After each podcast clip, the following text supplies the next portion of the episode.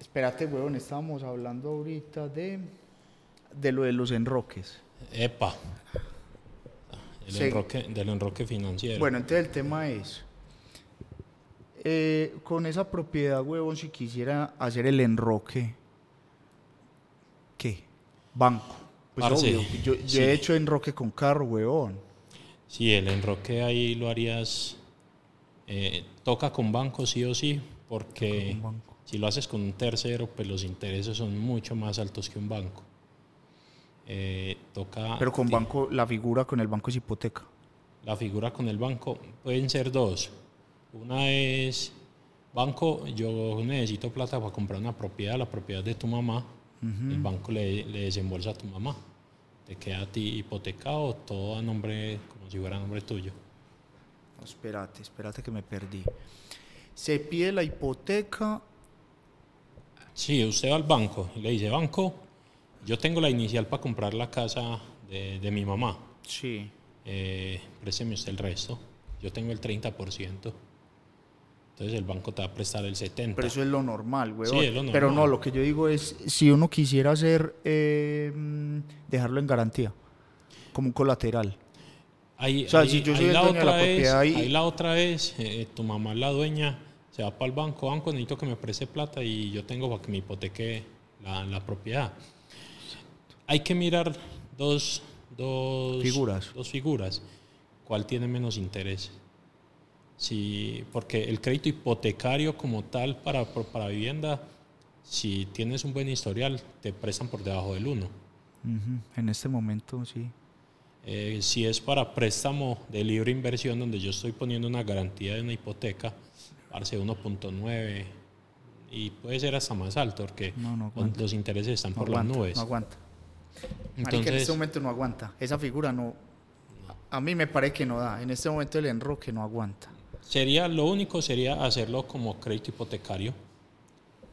Lo que te dije al principio, banco, yo tengo la inicial, le quiero comprar la casa a esta señora, indiferente de que Sí, sea su mamá. sea.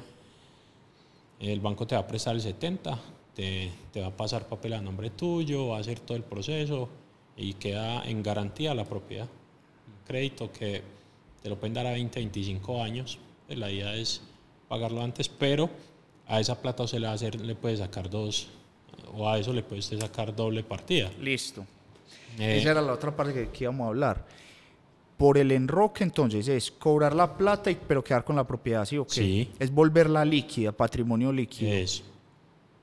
Y entonces la figura sería voltearla en arriendo tradicional o, o Airbnb, pues, eh, Sí. ¿cómo, cómo le dicen? Por noches, pues. eh, Eh, renta turística o re- renta, o renta tradicional. Listo. En turística, ¿cuánto le sacamos? En Punto cinco. turística, Ah, no. Max, En perdón. tu- En, en tradicional, En tradicional, punto punto 5. cinco yéndole bien. Yéndole bien, aunque en Medellín está más alto. Medellín, si usted pide 3 millones por una propiedad de un millón, no la va a arrendar ahí mismo, pero le va a llegar el cliente, porque Espérate, no hay en- propiedades. En, Medellín, una propiedad de 3 millones en un millón. No, una propiedad de un millón de pesos en estos momentos, porque hay mucha eh, oferta, no, hay mucha, Mucha demanda. demanda. y hay muy poca oferta, no hay propiedades. Están No, súper inflados. Sí, no, las agencias no tienen propiedades, no hay nada desocupado. Culpa de Airbnb, Culpa huevón. de Airbnb. Pues dicen que es culpa de nosotros los que hacemos Airbnb. Pero sí, sí. Eh, digamos que es culpa de un proceso que se viene haciendo mu- hace muchos años, Ujú. que es volver Colombia una ciudad, un país turístico. Ya se logró desde que salió una campaña, no sé si te acuerdas, una campaña era enfocado en, en que Colombia eh, destino turístico, algo así. Eh, sí, no, eh, o la más, la más innovadora, ¿no? Algo así, entonces eso ya dio frutos. En estos momentos Medellín eh, está de tercer ciudad eh, más visitada a nivel mundial. Mm, no te creo. Medellín, en Colombia de- es la primera. ¿Después de quién? Eh, ¿Es la primera? En Colombia es la primera. ¿Ya superó Cartagena? Se superó a Cartagena.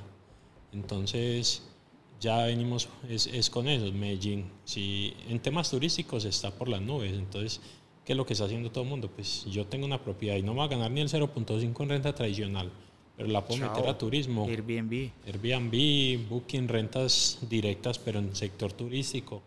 Y, y es eso. Y por eso te decía, también la renta tradicional se ha venido afectando o, o se ha venido mejorando.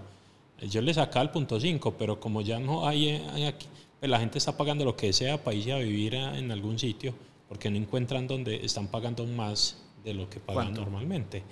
Por eso te digo, Promedio, punto yo, ocho, ¿qué? yo por mi lado, hace un año y medio pagaba un millón trescientos en una propiedad, un apartamento grande, de cuatro alcobas. Eh, en estos momentos estoy pagando dos millones trescientos por el mismo, por la misma casa, por el mismo apartamento.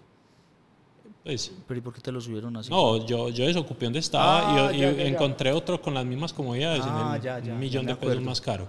¿En serio? ¿Y en cuánto tiempo diferencia? Un año. En un año. Entonces, también pues ambos sectores se han venido beneficiando, más el turismo. Listo, pero espérate un segundo.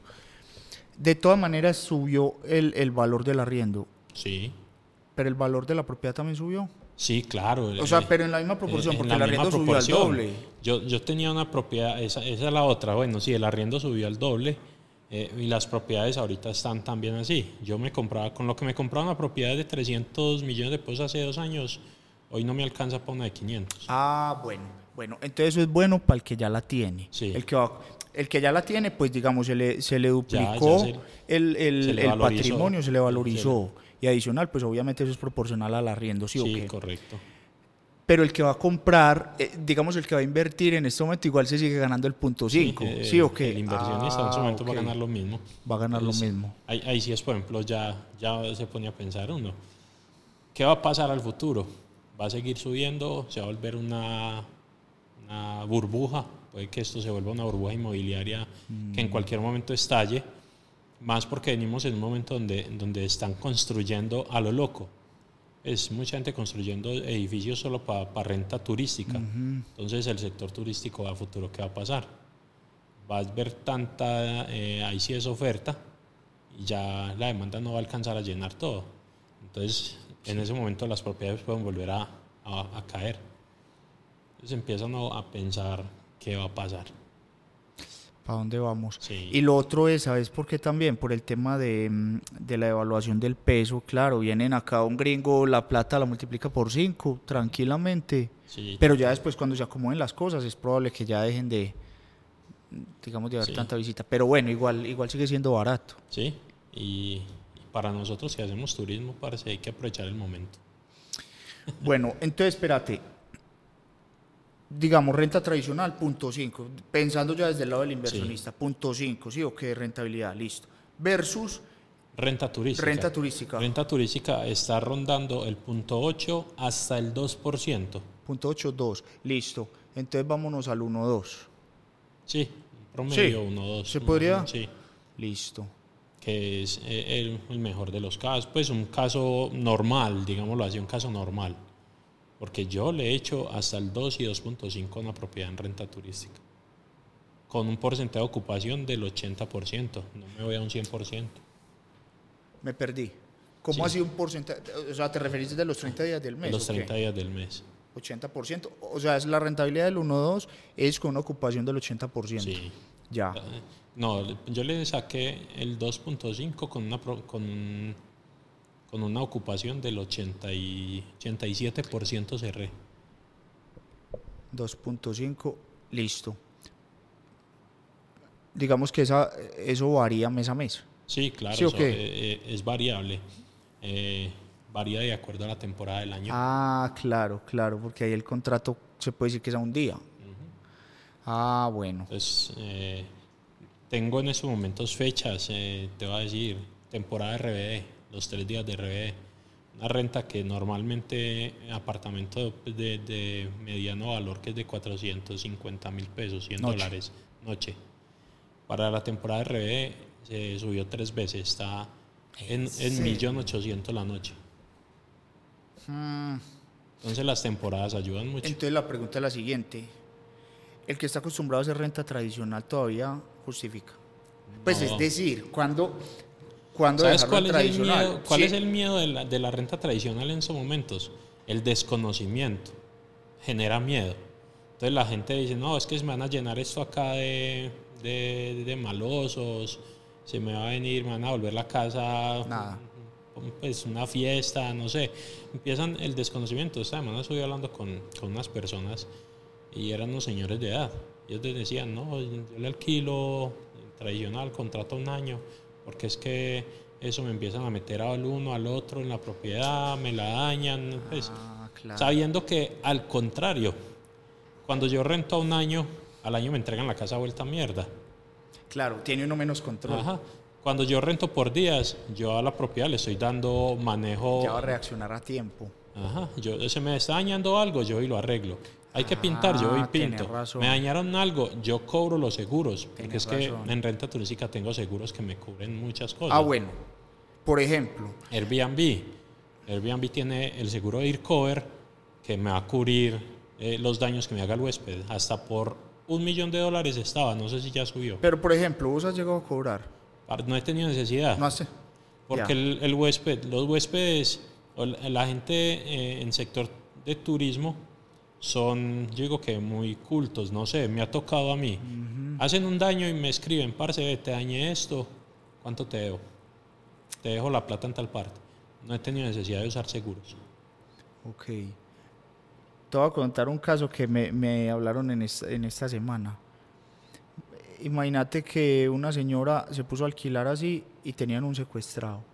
Ah, fue puta. ¿Qué pasa ahí, huevón? O sea, Bueno, ¿qué? ¿Qué? O sea, hay- no, y espérate, cosas. ¿sabes qué? Y pues el chisme yo creo que me lo contaron mal porque me dijeron que iba a perder la casa, pero yo creo que no tiene nada que ver. Lo peligroso No. ahí es que tal vez le, le peguen un canazo a la, a las, a la Ahí, ahí hay, ahí hay muchas cosas que, que deben de funcionar y es desde el principio qué tipo de contrato estoy manejando yo. Hoy- Pero el hoy- contrato no lo hace directamente Airbnb. o sea, en la Eh, plataforma sí. ya no hay un contrato. Sí, pero preciso hoy tuvimos una reunión con un abogado especialista en, en renta turística y él nos decía, dentro de su página web meta un contrato que yo se los voy a redactar muy bien estructurado. Cuando usted le hagan la reserva por Airbnb, le manda un mensaje de texto con el link. Aquí está tu contrato para que tengas en cuenta... Adicional al de Airbnb. Eh, sí, entonces es un ya. Eh, simplemente con el hecho de usted enviárselo y que el, que el huésped Sí, claro. acepte, eh, ya ahí se firmó un contrato. Ya. Eh, porque en el contrato debe estar estipulado el, el abuso de menores, pues como la trata de, de- de personas, eh, todo el tema. Ah. Aparte de que yo debo contar con seguros para mm, eh, contractuales que me cubran en caso de que si mi huésped tuvo un accidente, se murió dentro de un alojamiento Ya, mío. ya, ya. Eso sí es particular. Eso sí es particular. Claro. Y lo que exige son la los gastos ley. fijos que ustedes tienen como empresa. Y lo exige la ley. Ah. Pues son cosas que hemos venido aprendiendo. La verdad, eh, el- nosotros iniciamos el negocio empíricamente, pero lo hemos querido volver profesional. Que sí, que cuando lo hacíamos empíricamente las utilidades eran casi todas. Eh, profesional, las utilidades son poquitas, pero estamos en un negocio que estamos creciendo Claro. eh, y, y muy controlado y todo muy organizado desde el principio. Ah, claro, marica. Es que lo que vos decís, uno empieza así empírico y muy bien, pero después se da cuenta o le pasan chicharrones. Mejor dicho, si ustedes no hubieran, no hubieran llegado a este punto y no tuvieran contratos y ese tipo de cosas y llega a pasar un chicharrón de esos, ahí sí. Parce, eh, nos embalamos. Porque, por ejemplo, el tema del IVA, ustedes en este momento... Nosotros facturamos. ex- listo, y anteriormente también. no. Nosotros no hacíamos facturación electrónica, eh, Y no hacíamos IVA. Pero pues, vení, la otra cosa es... ¿Cómo te explico? ¿O cómo, o cómo genero la pregunta? Es como decir, el, el IVA y la, digamos, la facturación se le hace a Airbnb, No, al huésped. al huésped, pero de entrada Airbnb no está generando ya una... Una factura por el servicio de ellos, por la comisión de ellos. Solamente ah, lo único ya. que. Airbnb cobra el dinero, pero es un dinero de terceros. Pero entonces dirá, Ya. dirá, dirá la gente, ah, vení, pero ¿y si yo lo empecé empírico? Yo tengo que generar factura. Por, por ejemplo, yo, A ver, digamos el- el, el el- caso mío. Yo empiezo mañana y yo tengo que hacer una factura. No, el, digamos así como eh, eh, la DIAN o, o los entes regulatorios nos, nos dicen, si yo tengo dos establecimientos o más, estoy, estoy Haciendo negocio. No, ya, ya, ya tengo que declarar, ya tengo que eh, eh, facturar con IVA. eh, si me hago entender ahí. Sí. Cuando yo tengo una sola propiedad, a mí la ley me exime de todo. Ok. Es como cuando tengo un negocio. Yo tengo un negocio eh, y todavía no, no estoy llegando a los los niveles. topes, ajá. eh, yo puedo quedarme como un régimen simplificado. No Sí. soy, no, no tengo que pagar IVA. Eso mismo pasa con las propiedades. Yo tengo una sola. A mí el gobierno no me, no me exige. Ok. Eso para los que lo estamos haciendo profesionalmente se nos vuelve un- una competencia desleal. Porque yo puedo tener 10 propiedades, pero entonces un RNT, que es como la Cámara de Comercio de la Registro Propiedad, Nacional de Turismo, ¿sí o qué? eh, uno a nombre de mi hermano, uno a nombre de mi mamá, uno a nombre de mi papá, toda la familia. Tengo 10, pero por ninguno pago yo. Ya, ya. Eso se reporta es por cada RNT. Sí, pues, por cada RNT. Cuando yo ya tengo dos Dentro- a nombre mío, Ah. ya, me, ya la ley me dice, usted ya tiene dos establecimientos de comercio, ya tiene que empezar a declarar y a pagar Ya. Y el que lo está empezando empírico y tiene una, tiene que tener RNT. Sí, sí, sí, eso sí. Se supone que sí, sí o qué, pero Eso la gente sí. normalmente empieza en Airbnb no tienen eso. Airbnb ya lo exige. Ah, ya lo exige. Hay un truco pues que hay y es- son cinco, eh, eh, el RNT es un número de cinco dígitos. sí. Yo puedo llegar a Airbnb, meter cinco cédula. dígitos y ya. Cualquier cinco dígitos Claro. y me deja continuar. Pero eso, ahí hay algo que dice como... eh, Falsedad, una cosa. Sí, eso es falsificación de documentos y, y Airbnb tiene ahí la cláusula de que eso está... Sí, no debería ser así. Es que es lo mismo, mira que es lo mismo que pasa los taxis versus los Uber. También, o sea, yo por ejemplo uso Uber, pero, pero estoy de acuerdo con que los taxis, ¿por qué levantan la mano pues y dicen, venga Uber? Es que, y tienen razón, es Sí, como una que competencia. todos se regulen. Que Yo estoy de acuerdo que todos se regulen porque, eh, pues, si, Justo. si yo, yo, Una competencia yo no tengo empleados, yo no pago IVA, pues yo vendo barato. Entonces, Correcto. vendo el mismo producto que usted, pero usted es una empresa que tiene empleados, que, que Paga paga IVA, IVA, que la declaración nóminas. el 35% para el Estado. Marica, eh, yo, yo estoy vendiendo el mismo producto, pero entonces eh, a mí no me está quedando un peso porque... Ajá, porque tengo, Tengo mucho que, tengo que vender al mismo precio. El que no tiene gastos Sí. y, y, pues a él le queda todo, a mí no me queda nada. Claro, claro. Eso mismo pasa con el Airbnb. Y con cualquier negocio. Si yo tengo un producto y usted lo puede vender como persona natural y a mí me toca como empresa, parce, a mí me toca cargarle un montón de gastos, un montón de costos adicionales. No hay forma de competir. No, No, no, hay forma. No, no. Entonces, volviendo, volviendo al, al tema Airbnb, ¿vos crees que no tiene... Es decir, la persona que sigue alquilando tradicionalmente em, debería pensar en Airbnb mejor. ¿Cuándo sí, cuándo no? Por ejemplo, mejor dicho, ¿cuándo no? ¿Cuándo no Pues, pensar en Airbnb? ¿Qué dirías vos? ¿Cuándo no pensar en Airbnb? Siendo imparcial, porque pues obviamente a usted gusta decir bien, pues o sea, la Sí, renta de porque ese, yo, de yo ese iba a hablar desde, desde mi Eso, punto de vista. Y si pero yo tengo una imparcial. propiedad hoy y la quiero monetizar más, a montar Airbnb. Siendo imparcial, ¿Vos no cogerías nunca una propiedad para alquilarla tradicionalmente? A día de hoy. no. No. No, no, y, y es más, eh, yo, yo vengo con una mentalidad de que es mejor propia o arrendada. Pues yo, en esos momentos, si compro algo es para montarlo por negocio, Ya. pero no, no Sí, para es lo que vivir, siempre. no. Ajá. Lo que hemos hablado Sí, siempre. sí, eso, ya ese punto. Pero igual, yo digo que es depende de lo que quiera la persona. Ujú. Pues, Porque, eh, se, ojo, ojo, es bacano lo que decís vos ahí, porque es o el que se va a dedicar como negocio, que es para generar flujo de caja, pero le toca trabajar. toca trabajar. O conseguir a, a- a una empresa como la de ustedes que administra. Eso ya, ya, es otro, ya es otro cuento. Yo soy dispuesto a dejar mi propiedad en manos de otra persona que me la maneje. Tengo tiempo de yo manejarla o, o simplemente me, me dedico a lo, a lo seguro y la rento a renta tradicional y me relajo. Yo creo ya. que ahí está la diferencia. Ahí está la diferencia. El que quiera dedicarse a eso como negocio, el que la quiera... Monetizar más, pero sabiendo que va a ser para, un, para algo comercial. O el que quiera, no. Yo, yo sigo con lo tradicional y, y yo digo que ahí va mucho. Eh, y, y ya voy a hablar acá de, de otro cuento, es la edad. ¿En qué edad, en qué edad está la persona? Eh, eso también va. Más Yo riesgo, quiero- menos riesgo, Ajá. tal cual. Entonces yo, yo sé y, y se lo puedo asegurar, personas, no todas, la mayoría de personas de 50, 60 años van a optar por la renta tradicional, Sin de ahí duda. para arriba. Eh, los pelados, eh, personas de menos de 50, que ya están muy metidos en, en el tema digital, saben para dónde va y que el mundo ha cambiado, Ujú. van es por lo, yo qué hago, tengo esto, venga cómo lo monetizo más. Acelerar más. Ajá.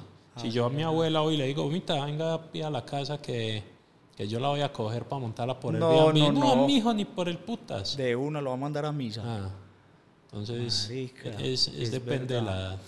Listo. Otra cosa. Hablemos, por ejemplo, en metros. Vos tenés una casa, 100 metros. Hablemos solamente de renta eh, turística, Sí. tipo Airbnb. ¿La partís en cuatro, la partís en dos o la dejas completa? También va a depender del enfoque, la zona y, y cuánto quiera yo monetizar. Si yo en este momento estoy negociando una propiedad acá diagonal a la empresa, es un segundo piso de 160 metros cuadrados. Hmm. tiene seis alcobas, pues muy grande. Yo que yo ya con la agencia le dije, es para negocio. Yo de entrada, es para negocio, me lo permiten. Hablaron con el dueño, sí, me subieron el arriendo. Bueno, me sirve. ¿Qué voy a hacer? Apenas me aprueben todo el papeleo, voy a montar un co-living. Les monto zonas comunes como coworking, habitaciones para dormir. Y, pero rento por habitaciones. Pero rento por habitaciones. Ya.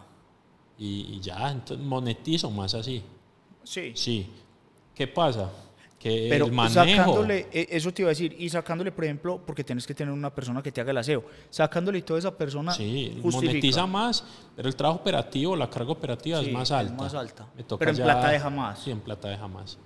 Eh, y ya el el ejercicio lo hemos hecho, pues. eh, el apartamento donde vive Alex eh, son cinco habitaciones. Alex vive en una.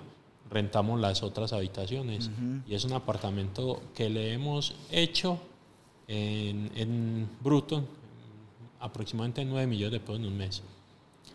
Eh, sacando gastos y todo, sacando arriendo, nos ha dejado aproximadamente 4 millones y medio a 5 millones de pesos en un mes.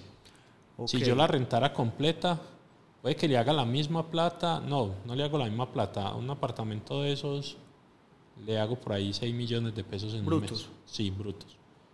Ya no tengo la carga operativa, o sea, me baja el tema de aseos, pues me baja. Sí. Eh, No quedan pero los mismos cuatro o cinco queda- millones. No queda lo mismo. No queda lo No mismo. queda lo mismo. Porque tengo que igual sacar la plata del arriendo, servicios, todo lo mismo. Lo único que me va a ahorrar es la persona del aseo. Tener razón. Claro, en servir todo, sí. Mejor dicho, es igual, es proporcional, porque es que igual una persona que vaya a alquilar el- el- la, la casa completa, pues la alquila si tiene varias gente, pues si no, alquila una cosa más pequeña. Sí. Es lo mismo, es como si estuvieran alquiladas todas. Lo único que varía es como el tema del aseo. Sí, e- es la, la operatividad que Y los me va a entrar no, gente todos los espérate, días. Y los costos de Airbnb. Porque esos otros los cobra individual, ¿sí o qué? Sí, pero igual es el No mismo porcentaje siempre. Que es el mismo porcentaje, de un millón a 100 mil es el 15%. Ah, es en proporción. Sí. Ah, es el ya. mismo porcentaje, entonces en ese lado pues me va a cobrar lo mismo. ya. Entonces, más espacios dentro de la propiedad, más trabajo, pero sí deja más plata. Deja más plata. Ese es el, en conclusión, sí Sí, justifica. deja más plata, es mucho mejor. Mucho mejor en tema de, de- en tema de empresa, en tema de facturación es mejor. Ya. Otra pregunta que se me ocurre. El estrato. El estrato Es decir, la pregunta es la siguiente. Si yo, tengo la, si yo consigo la propiedad para Airbnb en estrato 6 versus en estrato 3, ¿en proporción me deja más porcentaje la de estrato 6 o la de estrato 3? eh, O, También va muy. eh, yo digo que eso es casi lo mismo, porque es que a mí la propiedad de estrato 6 eh, me vale mil millones, la de estrato 3 me vale 500. Yo la de estrato 3 la puedo rentar en 500 mil por la noche, la estrato 6 la puedo rentar Es en lo mismo. en- millón de por la noche. es lo mismo. Es lo mismo. Entonces, en, En pro- digamos, que, digamos que es lo mismo. entonces, en ese orden de ideas, yo diría, yo, Sebastián, aplicaría entonces a comprar varias en estrato 3 porque está más diversificado el Sí, riesgo, pero la zona, la zona también aplica mucho. Eh, no La vamos, a, no vamos a, a tener la misma ocupación en un estrato 3, no sé, Manrique, Manrique es estrato 3, a un sector como Belén estrato 3, también, ambos son estrato 3, pero la Ya. ocupación en Belén va a ser más alta. Ya, ya. O sea, entonces en este punto no importa tanto el estrato, sino la ubicación. ubicación. Independientemente de si es estrato 3 o estrato... O puede haber un estrato 3 la que se alquile más que el 6. Y, a- y ahí tenemos que entrar a, a un tema de, de- de análisis de mercado antes de hacer cualquier inversión. Que tenga cosas turísticas sí, alrededor. saber la ocupación. Hay aplicaciones que nos permiten identificar en la zona cuántos, cuántas propiedades en renta hay, cuánto se está rentando la noche en promedio, qué ocupación tiene. Entonces, en base a eso yo juego. Y sabemos, aquí Laureles y el Poblado es lo, lo más top en, en turismo. Ok. Entonces eso también a tenerlo en cuenta. Claro, sí, la- hay que utilizar herramientas. Las herramientas están, hay que aprovecharlas. Ok. Y, y otra cosa que se me ocurre es el tema de los pagos. La gente paga ¿cómo? Efectivo, Cuando es Airbnb es tarjeta es a de través, crédito. y es a través de la a través plataforma. de la plataforma. En lo que nosotros le estamos apuntando que es eh, como quitar esa intermediación de plataforma, que es el 15%, y aprovecharlo para, para que el huésped le salga un poco más económico mm, con rentas directas a través de un sitio web propio. Como el de ustedes. ¿Qué, Ajá. ¿Cuál es? Es Casajos, Ca- eh, casajos.co. Y ahí pueden entonces, pueden alquilan por ahí entrar, directamente. re- entrar, eh, ahí está el motor de reservas, buscan la propiedad en Bogotá, Barranquilla, Medellín. En Medellín pues tenemos en Envigado, Sabaneta, buscan la propiedad que más les guste y ahí mismo hacen la reserva. Con nosotros el pago es o, a- o anticipado con tarjeta de crédito o el día del check-in eh, en efectivo o a través de transferencia. Y, y se me ocurre preguntarte qué es más barato. O sea, si la persona acá escucha y dice, no, venga, yo alquilo directo en la página, ¿le sale más barato que por Airbnb? Claro, Ustedes tienen los precios más bajos. 15% menos. Ah, directamente ya los tienen ahí reflejados, Sí, con el sí. 15 menos. 15% menos. Ah, entonces justifica. Claro, eso es mucho mejor para el que quiera ahorrarse un poquito y Claro. disfrutar, ga- gastar en otras cosas, no tener que pagar Es que- plataformas. 15%, una, un arriendo promedio. Dos millones y medio, tres millones una semana. Pero digamos, el, el, alquil- el tipo de alquiler más frecuente es que un día o una semana. No, yo no alquilo menos de tres días, de Ya. tres noches. ¿Y son qué? ¿300 dólares? ¿100 dólares la, la- Eh, un promedio, depende de la propiedad, es que propiedades de 70 dólares, 100 dólares, Listo, un promedio de 80.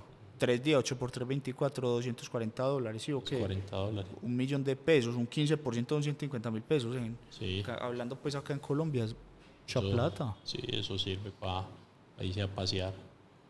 para turistear en la ciudad. Sí, sí. Bueno, ¿qué más?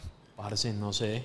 No, y lo que estábamos hablando ya es el tema tuyo anteriormente, antes de que empezáramos acá a grabar, y era Lo de la eh, lo de... Yo haría turismo con, con un capital, pero usted me cuenta es, eh, haría era, eh, inversiones en, en binarias, no, en, No, no, no. en, en opciones. en opciones. Total, por porcentaje, total. Sí, son, son maneras de, de ver diferentes. Yo, yo lo haría en propiedades porque también es desconocimiento del mercado. Desconocimiento y con lo que me siento más cómodo. Pero sabes qué, marica, es, exacto, para mí son, son el mismo negocio, exactamente el mismo negocio. Lo que ustedes hacen con los Airbnb y lo que yo hago con la inversión en, en bolsa es exactamente lo mismo. La diferencia es que ustedes ahí tienen que tener propiedad y son muy costosas, o sea, bueno, ustedes porque el otro negocio que ustedes tienen paralelo es la administración, pero digamos Sí. que quieran tener una propiedad y la quieran alquilar, listo, uno habla del, dos- del 1.5 o cualquier porcentaje, pero tiene que tener cuánto, huevón. Bueno, yo te voy a poner un, un caso específico. Yo quiero comprarme una propiedad, ¿cierto? tengo solo el 30%, Sí, la la, inicial. la inicial. Y me voy para el banco y el banco me presta el, el 70%. Ujú, Entonces yo una propiedad de 300 millones, con 100 millones la compro. Sí, Y La pones de una vez y la pongo de una vez a rentar. Me va a rentar sobre los 300, no sobre los 100 que yo tenía. correcto. Eh, para, para hacer las inversiones en, en- en lo, que, en lo que tú haces en, en- en opciones, yo tengo que tener los 300 ya para poderlos invertir. Porque sobre los 100 me va a rentar sobre los 100. Ok. La buena noticia, Bueno, O de pronto hay apalancamiento también. exacto. Ant- eh, Entonces ahí te voy, a, te, te voy a llevar la contraria. Antes es mucho más apalancado. Vos en la propiedad, ¿cuántas veces te salís apalancando? El 30, 3 por 3, 9, 3 veces. Tres veces. Acá te puedes apalancar 4 veces. Ojo, Pero, aumento el riesgo. correcto. Igual, en la, el riesgo. Claro, si, igual en si la yo propiedad. tengo, si yo no me apalanco, Vos no, toda la todo- razón. tengo todo el, tengo todo para ganar. Si yo me apalanco dos veces, pues estoy a 50-50, gano, pierdo 50-50. Correcto. Si me apalanco tres veces ya es un 25% de Un 33. probabilidad. Si me apalanco cuatro veces. 4 veces 25. Es como dividir la torta en cuatro. Sí. Entonces yo tengo solamente, fue puta, un 25% de probabilidad de ganar, 75% de perder. Porque estoy jugando 25 es mío y el 75 es de la casa. Sí. Entonces, Eso es cierto. Digamos que acá en este tipo de, de operativa se usa es eh, no más del dos por- del, de dos apalancamientos, es decir, 50%. 50%. Porque se, se- ya se- estadísticamente se tiene eh, estudiado que normalmente no caen más del, del 50%. Eso pues ya viene en un tema más, más profundo, pues Sí. porque es, es- es denso. Pero sí, vos tenés razón, o sea, si hay, es más riesgoso, sí, Sí. porque las acciones son más volátiles, pero igual se les cobra un arriendo, lo mismo. Y de hecho es la forma más conservadora de hacer inversiones en bolsa, es la forma más conservadora. Sí, Esto no es para especular y para jugar con la plata, no, eso es para montar arriendo. La diferencia es que vos acá sí puedes entrar con una propiedad, haciendo la analogía de 5 millones de pesos, y cobrar un arriendo más o menos del 2%. Es como lo... Y ojo, otra cosa, la puedes comprar también, puedes hacer cobrar el arriendo sin haberla comprado, sin haber puesto nada. Esa es la diferencia, acá también se puede hacer así. Una propiedad de, por decir algo, 20 mil dólares, pues una acción de 20 mil dólares, vos la puedes empezar a cobrar el arriendo sin poner los 20 mil. Pero si se viene a caer, ahí sí te toca comprarla. O sea, ese tema lo tratamos después a fondo, Sí, pero eso, es... eso ya es un tema financiero. es que un que- tema más profundo que- más denso. Yo creo que hay que montarlo hasta con ejercicios. Sí, después lo hacemos con... Vamos rayando. Sí, vamos que- rayando, compartimos pantalla, Sí. que, que la gente mire y analice que lo que conviene, lo que es lo que para ellos conviene, porque es que en el tema de inversiones juega mucho eso. Pero- la edad, el riesgo, el- no sé. Marica, pero ¿sabes qué? Después, vos y yo que, que hemos estudiado tanto juntos el tema de inversiones y de todo, yo llego hoy en día, hace, ¿qué? Eh, cinco años, o nosotros nos conocemos hace qué? Cinco años. O más. 2000, No, no, nosotros nos conocemos hace por ahí seis 2017, años. 2000, 2017, 2018 creo, aproximadamente, no me acuerdo. Por ahí siete años, huevón. Sí, sí. Bueno, póngale seis, siete años, listo.